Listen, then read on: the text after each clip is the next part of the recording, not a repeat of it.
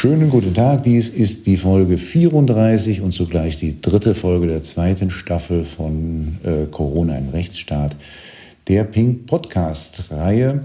Und nachdem wir uns jetzt in den vergangenen beiden Folgen äh, äh mit Andrea Kiesling unterhalten haben äh, über die verfassungsrechtlichen Themen, die derzeit auch sehr, sehr stark in der öffentlichen Diskussion stehen und auch über Perspektiven für Nachbesserungen am Infektionsschutzgesetz und dann in der letzten Folge das Gespräch mit Johannes Fechner hatten, wo das ein bisschen konkreter schon wurde und wo, das, wo uns Johannes Fechner äh, erläutert hat, äh, wie die SPD mit Hilfe von Experten das Infektionsschutzgesetz ähm, auf einen verfassungsrechtlich soliden Stand bringen möchte, ähm, habe ich dann heute ähm, äh, einen Gesprächspartner, äh, der Informatiker ist. Ich begrüße am anderen Ende Henning Tillmann. Hallo Henning.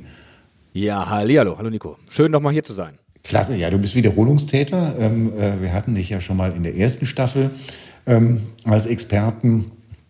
Co-Vorsitzender äh, von D64, eine, äh, eine, ähm, ein digitalpolitischer äh, äh, Verein, ähm, der ähm, mir auch sehr nahe steht, weil, zumal ich dort Mitglied bin ähm, und, ähm, äh, und Experte. Ähm, und du hast ja ganz viel auch dich mit der, mit der Corona-Warn-App befasst, schon sehr, sehr frühzeitig. Und wir haben uns im Frühjahr einmal, bevor das Ding fertig war und zu deiner Zeit, wo ich jedenfalls noch ein bisschen skeptisch war, ob das überhaupt je fertig wird und dann B was bringt, ähm, da haben wir uns ja schon mal sehr, sehr ausführlich darüber unterhalten, wie diese Corona-Warn-App dann funktionieren sollte. Ähm, und haben uns da unterhalten, wie das eigentlich mit dem Bluetooth funktioniert und welche Möglichkeiten und Schwächen es dort gibt. Und heute wollen wir mal, äh, nach wie viele Monate sind es mittlerweile? Vier Monate haben jedenfalls manche von uns, einschließlich mir selbst, äh, die App auf dem Handy. Und jetzt wollen wir uns noch mal ein bisschen darüber unterhalten, wie sie funktioniert und wo es möglicherweise dort noch Schwachstellen äh, äh gibt. Du schreibst im Spiegel vor einer guten Woche, ähm, unter anderem den Satz, die Warn-App funktioniert eigentlich in, alles in allem recht ordentlich. Ähm, das äh, ist also ein positives Fazit, was du da ziehst. Was äh, die Grundfunktionalität betrifft, auf jeden Fall. Äh, die Corona-Warn-App funktioniert. Sie warnt Menschen, äh, die Kontakt hatten zu positiv Getesteten, äh, mehr oder minder gut. Also das heißt, das klappt soweit auch ähm, alles soweit äh, gut. Sie warnt manchmal ein bisschen äh, viel. Äh, wir werden sicherlich auch nochmal auf das Thema niedriges Risiko kommen, aber äh, im Generellen, gerade bei dieser erhöhten Risikowarnung funktioniert sie und es gibt auch Fälle, ähm, die man jetzt auch äh, gut lesen kann. Johnny Häusler, äh, Spreeblick, der hat das auch gut dokumentiert, zum Beispiel in seinem Blog, ähm, die eigentlich tatsächlich durch diese Corona-Warn-App erst darauf hingewiesen worden sind ähm, und das soll ja genau auch der Einsatzzweck sein. Also man hatte Kontakt mit jemandem, der positiv ist, äh, weiß das aber gar nicht, weil man ihn vielleicht auch oder sie gar nicht kennt persönlich bekommt eine Meldung und äh, lässt sich dann testen und stellt dann vielleicht auch fest, dass man selbst positiv ist. Also das funktioniert. Sehr zu empfehlen, dieser, dieser Blog, den ich auch mit ähm, Genuss und Erkenntnis gelesen habe, ähm, äh, Johnny Häusler, ähm, äh, weil dort auch von, den, von manchen Skurrilitäten dann im, in der Kommunikation mit, den, mit dem Gesundheitsamt äh, die Rede ist, sehr, sehr anschaulich, wie er das dort beschreibt.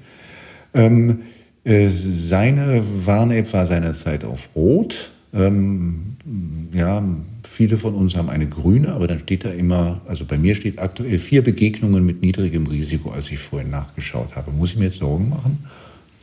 Ja, und jetzt kommen wir nämlich schon zu den negativen Teilen. Äh, also, ähm, wie gesagt, das äh, mit dem Warnen im wirklichen schlimmen Fall passiert auch, klappt auch gut. Was nicht gut klappt bei der App, und das hat man auch innerhalb der letzten vier Monate nicht hinbekommen, äh, die App so zu machen, dass sie für jeden und jede verständlich ist. Ähm, tatsächlich ist diese Meldung niedriges Risiko bis vor ein paar Wochen noch nicht mal erklärt worden. Mittlerweile findet man in der App äh, dann auch eine Information, also dass man äh, ähm, zwar Kontakt hatte mit jemandem, der mittlerweile positiv getestet ist, allerdings entweder sehr kurz oder auf einer größeren Distanz. Ähm, was man aber mit dieser Information anfangen soll, ist dann eigentlich unklar. Also man soll sich keine Sorgen machen, aber warum wird es dann überhaupt angezeigt? Und da könnte man natürlich durch mehr Informationen, zum Beispiel die Angabe, wann dieser Kontakt war, den Menschen, der die App nutzt, ein bisschen mehr auch selbst äh, die Möglichkeit geben, das zu bewerten. Weil wenn ich jetzt zum Beispiel äh, diesen niedrigen Risikokontakt hatte bei einer Party, dann ist wahrscheinlich die Infektionswahrscheinlichkeit doch etwas höher. Wenn ich aber äh, quasi an dem Moment äh, draußen auf einer Parkbank saß und äh, neun Meter weiter jemand saß, der mittlerweile positiv getestet ist, dann ist es tatsächlich kein Risiko oder ein sehr, sehr niedriges Risiko, dass ich mich habe anstecken können. Und eben diese Informationen fehlen und deswegen ist diese Angabe, wie sie jetzt in der App zu finden ist, ein bisschen, tja, unbefriedigend. Entweder lässt man sie wirklich ganz weg äh, oder äh, man gibt mehr Informationen. So trägt das eigentlich ein bisschen mehr zur Verunsicherung bei, weil man nicht genau weiß, was man mit der Information anfangen soll. Jetzt, äh, das beschreibt ja auch Johnny Häusler in seinem Blog, dass ähm, die Zahl der Begegnungen dann schlagartig in die Höhe geht, weil offensichtlich immer wieder die eigenen Familienmitglieder, also die, Familie ist dann zu Hause und sieht auch keinen, aber die eigenen Familienmitglieder immer wieder die App zum Anschlagen bringen. Vier Begegnungen kann also auch heißen, vier, viermal mit derselben Person. Genau, das äh, kann sein. Also es, es sollte eigentlich nicht sein. Es gibt da verschiedene äh, Sachen, worüber es berechnet wird. Es funktioniert manchmal nicht ganz genau. Also das Problem ist bei diesen niedrigen Risikoangaben, äh, da ist ein wirklich ein großes Manko in der App äh, und aber auch generell im Design der App, also in der in dem User in der User Experience.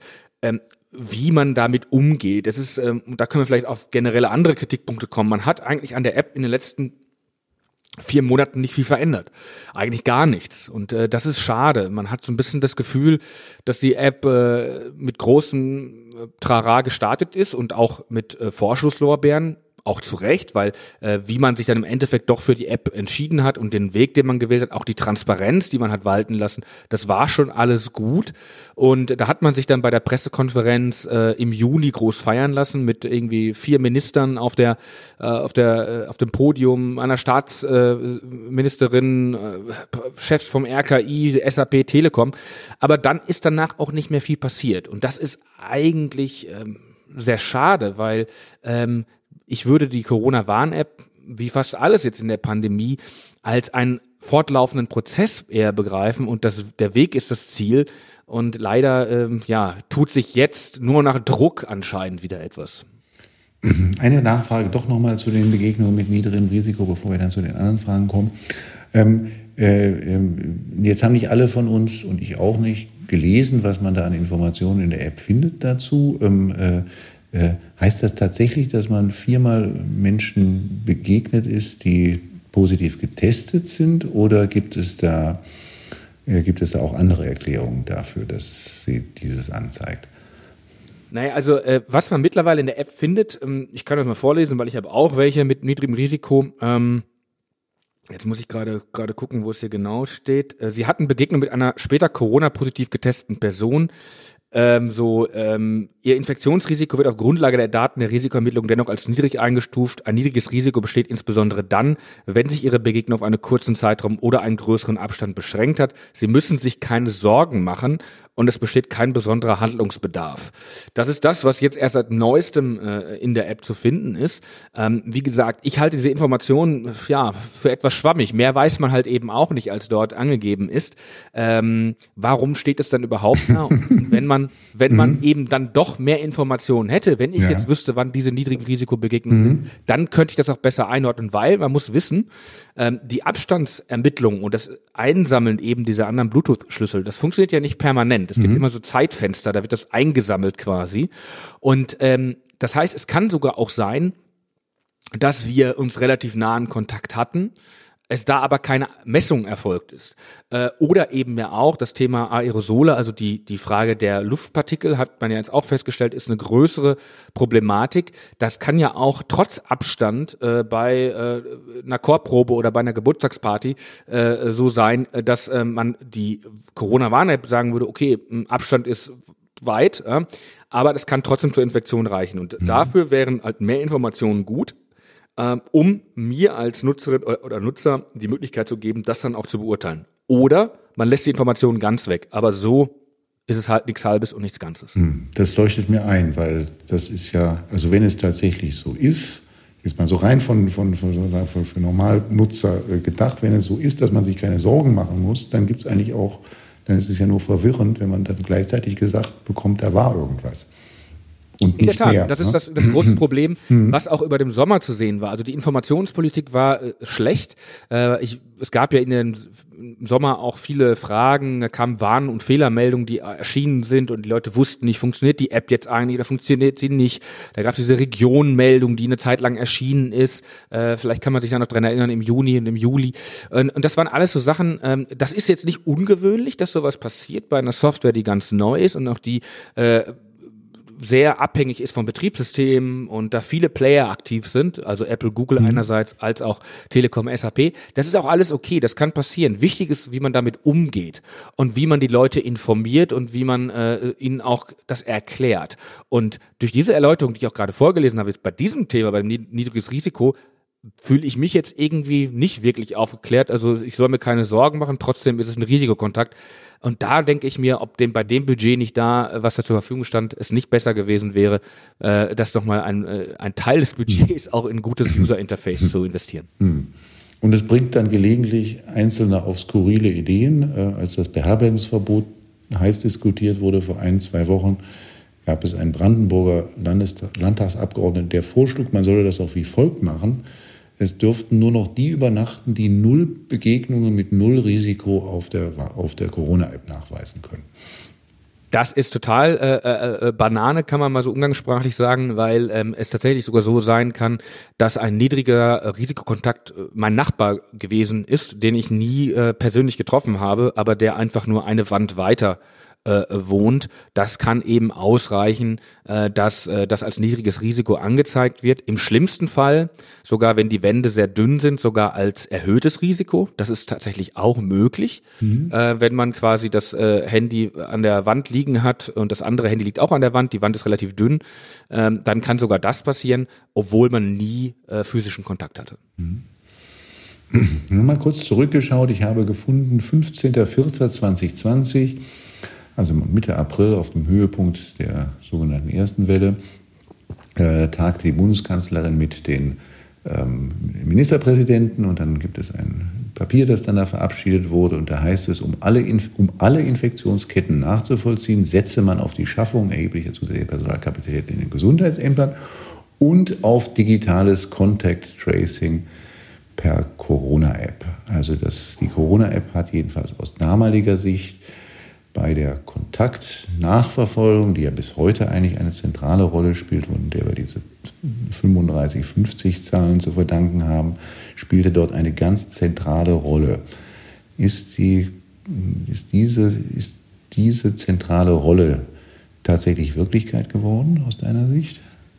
Nein, und das äh, kann man aber auch gar nicht der App selbst ankreiden. Man kann es eher der Erwartungshaltung ankreiden, die äh, im insbesondere April, Mai äh, geschürt worden sind.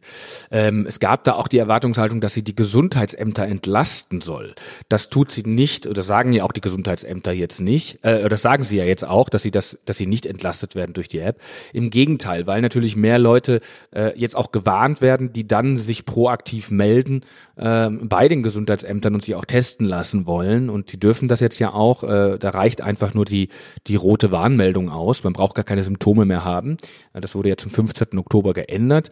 Ähm, und da wurden Versprechungen gemacht, die nicht zu halten waren und es wurde die App so ein bisschen als Wunderlösung äh, verkauft. Das ist sie nicht. Äh, dennoch, ich habe es ja am Anfang gesagt, hilft sie. Also sie kann einfach äh, warnen und so wie der Name ja schon sagt, Corona-Warn-App, sie kann mich warnen, aber das heißt jetzt nicht, dass ich äh, weniger Leute im Gesundheitsamt brauche oder dass ich damit natürlich alle Infektionsketten aufspüren kann. Insbesondere dann nicht, wenn äh, der Verbreitungsgrad äh, bei ungefähr 16 Millionen aktiven Nutzern oder 17 Millionen aktiven Nutzerinnen und Nutzern liegt.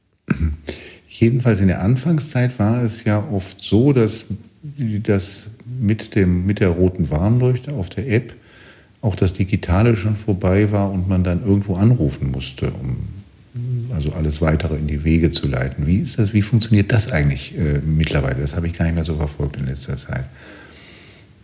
Also wenn jetzt erstmal die rote Meldung kommt, äh, dann habe ich jetzt ein Anrecht, äh, mich testen zu lassen. Und äh, dann kommt es halt sehr auf das Labor an, äh, das testet und auch auf das, auf das, auf den Arzt, wo der Test dann auch gemacht wird.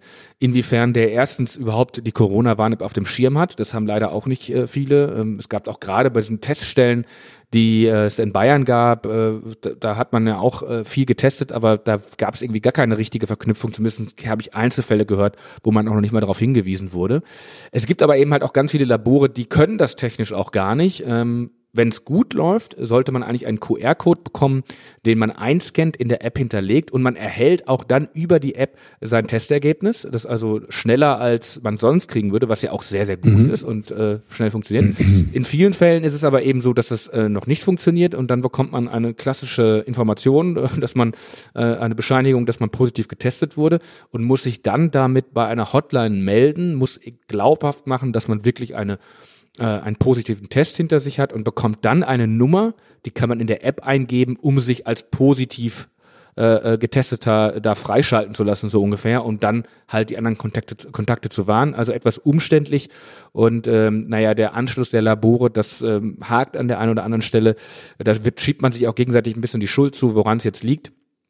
Aber man sieht halt jetzt hier nicht nur in der digitalen Bildung, sondern eben auch da, dass viele Prozesse in Deutschland eben noch nicht wirklich digitalisiert sind, sondern über Fax und Co. läuft.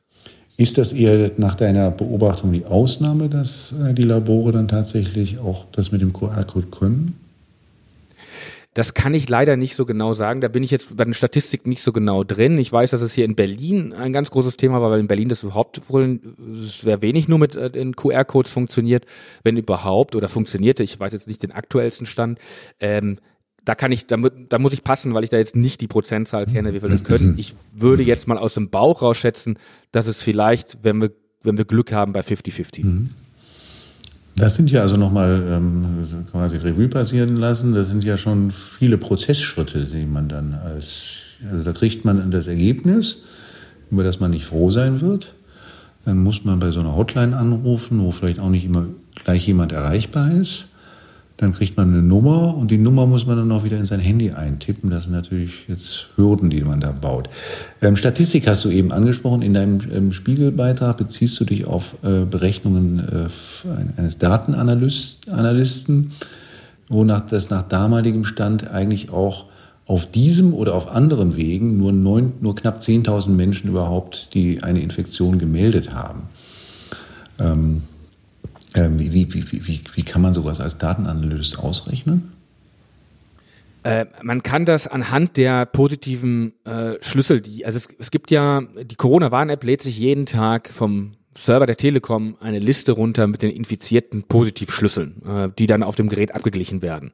Und man kann diese Anzahl der Schlüssel zählen es werden auch randomisierte Schlüssel hinzugefügt. Das ist eine Datenschutzmaßnahme, die einfach nur dafür sorgen, ein bisschen Rauschen einzubringen. Mhm. Das kann man rausrechnen und dann kann man anhand dieser Tagesschlüssel und auch anhand der Risikobewertung mit dem Zeithorizont Rückschlüsse machen, wie viel Schlüssel, also wie viel Meldung es ungefähr äh, äh, gab. Das ist eine Schätzung, ähm, die ist jetzt nicht auf den, auf, die muss nicht 100% genau sein, aber es gibt ein gutes äh, Gefühl ähm, und äh, es sind jetzt, Stand heute, 14.990 ähm, äh, äh, Schlüssel, die geteilt worden sind über die Corona-Warn-App. Das ist jetzt eine Berechnung oder eine, ähm, äh, oder das ist jetzt eine Realzahl oder eine Schätzung, diese 14.000? Das ist eine, eine Schätzung, ja. Das, ist, das, Schätzung. Ist, äh, das ist eine Schätzung. Dann ist sie ja gewaltig hochgegangen seit, seit letztem Jahr. Ja, ja, das sieht man mhm. auch. Äh, man kann äh, das, äh, ich weiß jetzt nicht, wie man, also ich kann mal eine Adresse sagen und das ist jetzt ein bisschen kryptisch. Äh, äh, micb, also micb 25.github.io Schrägstrich DKA. Das ist jetzt nicht so äh, einfach zu äh, hören, aber wenn man es mal nochmal zurückspult und sich anhört, dann kann man es mal eintippen. Mhm. Und da sieht man dann ähm, ein paar Diagramme ähm, von einem äh, äh, ja, von äh, Michael Böhme, der hat das mal aufgelistet und macht das jeden Tag, beziehungsweise läuft automatisiert. Und da sieht man dann die getesteten äh, äh, Personen, beziehungsweise die Diagnoseschlüssel und es steigt tatsächlich jetzt an. Also mhm. die Leute scheinen anscheinend auch jetzt mehr über die App zu melden. Mhm. Es werden ja auch mehr Leute, es ja mehr Leute, mehr Leute ne? Mhm, die das bekommen, ja. genau. Das, aber wenn man es mal ins Verhältnis setzt, 14.000, das sind so viel ungefähr wie im Augenblick äh, ins, innerhalb von zwei Tagen positiv getestet werden. Ja. Genau, also heute mhm. gab es einen Anstieg, äh, also heute sind laut diesem Diagramm äh, 1052 Menschen dazugekommen. Also 1000 Menschen äh, mhm. machen das wohl jetzt aktuell pro Tag. Mhm. Okay, das heißt also, da scheint es dann doch einen Anstieg zu geben, was ja dann auch gleichzeitig bedeutet, dass die, du hast das damals ausgerechnet, das war jetzt deine Berechnung, dass jeder einzelne Positivfall, wenn man das auf die Kosten der App, die ja bei welche, wie, was, hat, was hat uns die App gekostet? Ähm, die Entwicklung der App ja. hat äh, 20 Millionen gekostet mhm. ähm, und dann gibt es nochmal sehr unverschämt teure, meiner Meinung nach, äh, Wartungskosten, auch die Hotline, das sind nochmal weitere 40 Millionen, also äh, 60 Millionen. Mhm. 60 Millionen hat sie gekostet. Du hast nach damaligem Stand ausgerechnet, das würde bedeuten pro ähm, nachgewiesener Infektion, also pro gemeldeter Infektion, also diese damals knapp 10.000, waren das 6.200 Euro. Jetzt wollen wir nicht anfangen auszurechnen, dass es jetzt weniger ist. Also es ist auf jeden Fall sehr, sehr viel Geld, äh, was da äh, ausgegeben worden ist für eine relativ kleine Zahl von ähm, äh, Positivmeldungen, die jetzt tatsächlich über diese, über diese App äh, laufen. Du hast das dann nochmal ins Verhältnis gesetzt zu einer Ire, zu der irischen App. Da sagst du, die, kost, die hat nicht mal eine Million gekostet ähm, und war also leistet im Prinzip, ist, ist, das tatsächlich so, dass sie dasselbe leistet, aber nur, eine, ja, es ist, für nur ein Sechzigstel des Preises? Gut, da, man muss jetzt da sagen, äh, der Fairness halber, man muss es äh, in diesem Fall in die 20 Millionen äh, vergleichen, weil es geht nur um die Entwicklungskosten. Mhm. Die sind bei 850.000 in Irland zu 20 Millionen in Deutschland, aber das ist ja auch schon ein riesiger Unterschied. Ähm, es liegt einfach daran, dass die App deswegen identisch funktioniert in der Grundfunktionalität, weil sie beide auf dem gleichen Fundament basieren. Und es entsteht so ein bisschen der falsche Eindruck hier in Deutschland, ähm, der auch natürlich äh, gute äh, Marketingmaßnahme äh, der beiden Unternehmen ist, dass Telekom und SAP Hauptverantwortliche sind, dass es diese App gibt. Mhm. Natürlich, für die deutsche App stimmt das, aber ähm, die App basiert auf einem Framework, auf einem Grundgerüst, das von Apple und Google zur Verfügung gestellt wird. Und Apple und Google, also die Betriebssysteme iOS und, und Android, kümmern sich darum, dass eben diese Bluetooth-Schlüssel ausgetauscht werden. Was jetzt die nationale App eigentlich nur macht, also die deutsche App oder die irische App, ist, erstmal dieses Interface zur Verfügung stellen, äh, natürlich die Hotline und so, das ist natürlich auch eine Sache, die dann ja manuell gemacht wird, aber eben nur, wenn man sich das in Form eines Hauses vorstellt, ähm, die Farbe des Hauses und vielleicht noch das Dach des Hauses. Das Fundament und die Wände, die kommen eben alle von Apple und Google. Das heißt, die eigene Leistung, die die nationalen Apps machen, mhm. das ist eigentlich relativ gering.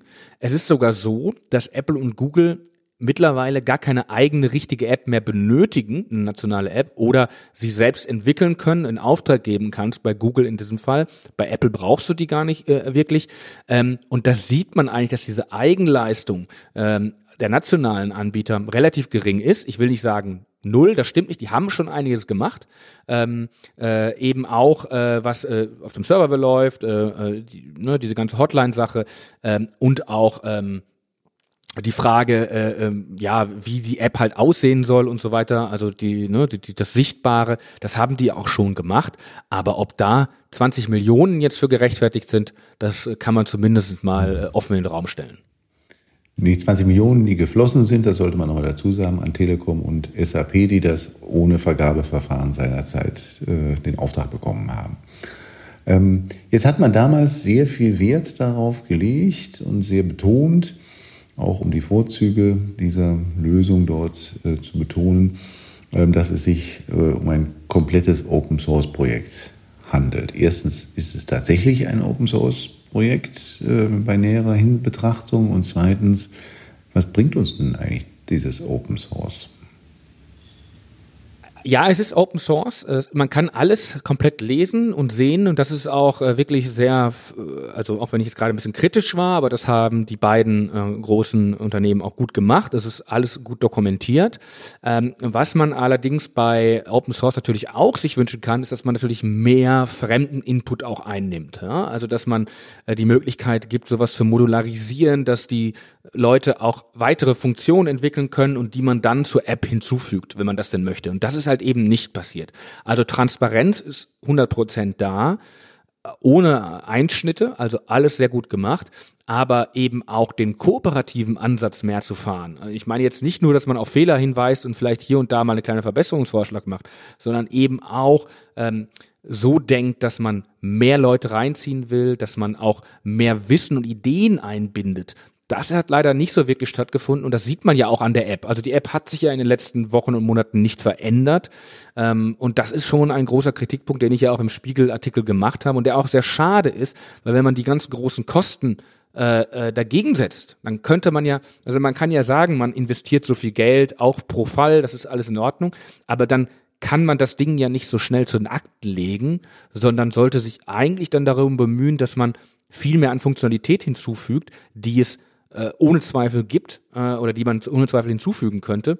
Und wenn es auch sogar nur so einfache Infomaterialien sind, also warum zeigt die Corona-Warn-App jetzt nicht auch das RKI-Dashboard an, dass ich gucken kann, wie die Fallzahlen sind? Mhm. Äh, warum zeigt es nicht nützliche Informationen an, wie ich richtig lüfte? Ja, das hört sich jetzt vielleicht banal an, aber das wissen manche Leute nicht, genauso wie sie im, so äh, im Frühjahr nicht wussten, wie man richtig die Hände wäscht. Also das war ja auch irgendwie das große Thema. Also das, solche Sachen, ganz einfache Sachen könnte man einfügen oder so etwas wie ein Kontakttagebuch. Ähm, freiwilliger Art, ja, also wo ähm, man abends einträgt, ich habe mich mit Tante Monika getroffen, ähm, wenn man dann nicht positiv wird, dass man das nochmal nachvollziehen kann, weil Tante Monika vielleicht eben kein keine Corona-Warn-App nutzt. Das sind alles so Sachen, die sind super einfach zu implementieren, die sind teilweise ja schon da, eben genau diese Statistikinformationen. Sie bringen einen Mehrwert für die App. Die Leute kämen auch wieder mehr ins Gespräch über die App. Das ist auch eine Marketingmaßnahme. Die irische App kann das zum Beispiel, also die hat weniger gekostet, aber hat zum Beispiel äh, diese Informationen, Statistiken, die man da eingucken kann. Und die meisten Menschen, mit denen ich auch spreche, die sagen, ja, ich öffne jeden Tag die App, aber da passiert ja irgendwie gar nichts, außer dass ich jetzt drei niedrige Risikokontakte wieder hatte. Und das ist halt schade, äh, vergebenes Potenzial und es zeigt irgendwie, dass so eine richtige Roadmap, wie die App weiterentwickelt wird, dass es die nicht gibt.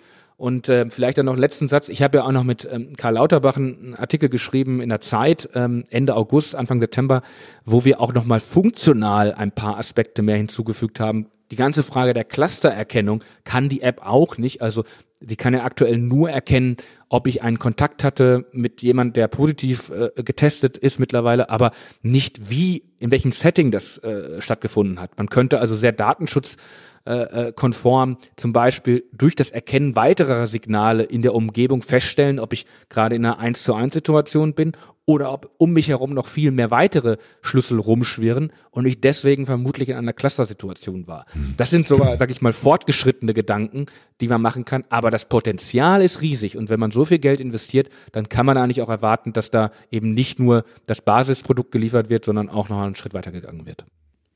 Wer hat denn da jetzt eigentlich den Hut auf bei der, also was, was, die, was die laufende Funktionstüchtigkeit und, und, und, und, mögliche Fortentwicklung der App angeht? Naja, also der Herausgeber der App ist das Robert Koch Institut. Ähm, so wie ich auch aus Gesprächen Gesprächen, aus denen ich leider nicht zitieren darf, rausgehört habe, äh, waren die da auch nicht sehr happy drüber, dass sie das Projekt übergestülpt bekommen haben, weil sie schlichtweg einfach auch nicht die äh, äh, Kapazitäten haben, das zu machen und da ja auch nicht personell weiter aufgestockt worden sind. Ja? Man hätte eigentlich sagen müssen, okay, wir machen jetzt das Thema Corona-Warn-App, ähm, aber wir richten jetzt hier ein Referat ein, mit da kommen drei, da laden wir oder holen wir uns drei richtig vier gute Leute, drei, vier gute Leute, ein App-Entwickler, äh, der sowas denken kann, der muss ja nicht selbst entwickeln, aber mhm. der einfach die Denke da hat oder ähm, ich, ein Game Designer, der sich überlegt, wie kann ich vielleicht auch ein Interface so machen, dass die Leute da das häufiger nutzen. Ne? Das ist irgendwie äh, auch mehr Awareness schafft oder was auch immer. Äh, das gibt es ja nicht. Äh, also man hat es so ein bisschen übergestülpt ähm, und ähm, mein Eindruck ist, dass Telekom und SAP das eher auch gut abarbeiten, was ihnen aufgetragen wird, aber eben halt auch nicht mehr. Ähm, und äh, da fehlt dann sozusagen die politische Führung äh, mit Ideen, wie man das denn weiterentwickeln kann. Und da ist ja in den letzten mhm. Monaten nichts passiert. Und das Robert-Koch-Institut, das kann man denen ja gar nicht zum Vorwurf machen, ist ja jetzt nicht gerade ein Institut, an das man, also wenn man jetzt an, an digitale, digital gut aufgestellte Institutionen denkt, dann denkt man sicherlich nicht als erstes an das Robert-Koch-Institut, von dem ja auch immer berichtet wird, dass es mit den Gesundheitsämtern per, per Fax äh, munter äh, kommuniziert ähm, so dass, dass man ja fast, da muss man ja Verständnis haben, dass sie sich damit jetzt nicht so richtig, dass das nicht ja, so richtig deren Kernkompetenz ist, ähm, jetzt an einer Fortentwicklung von Apps zu arbeiten. Genau, also das hat man denen so ein bisschen aufs Auge gedrückt, aber sie eben nicht äh, personell richtig ausgestattet. Mhm. Das kann man denen wirklich tatsächlich nicht zum Vorwurf machen. Ähm, aber äh, es muss natürlich eine politische Führung geben, äh, die so etwas koordiniert. Und da hat man meinem Eindruck nach im Juni, als die App dann rauskam, auch die, sag ich mal, geistigen Kapazitäten dann davon auch abgezogen äh, nicht mehr weiter darüber nachgedacht und hat gedacht, naja gut, die App, also man hatte dann diese Lorbeeren, die Vorschusslorbeeren, es lief ja auch alles gut, ja, aber dann ist man halt nicht weitergegangen und jetzt rächt es sich so ein bisschen, weil wir jetzt in den Herbst und Winter kommen und die Corona-Warn-App im Endeffekt genauso ist wie noch im Juni. Henning, unsere Zeit ist leider vorbei. Deswegen machen wir mal an dieser Stelle eine Zäsur und äh, ich würde mich freuen, wenn wir dann vielleicht in ein paar Monaten ähm, äh, nochmal Revue passieren äh, lassen können und dann auch in der Hoffnung, dass wir nicht äh, dass es nicht dabei bleibt, dass wir nur feststellen, dass sie jetzt, dass sie jetzt noch mehr äh, auf dem alten Stand stehen geblieben ist und gar nichts passiert ist. Ähm, lassen wir uns da mal überraschen. Und ich danke dir erst einmal für das Gespräch äh, heute, ähm, äh, lieber Henning. Danke Vielen Dank für die Einladung, hat mich äh, wieder mal gefreut. Und vielleicht ja dann im Frühjahr zum dritten, äh, zum zweiten Update dann quasi. Super, prima. Okay, danke schön. Danke, ciao.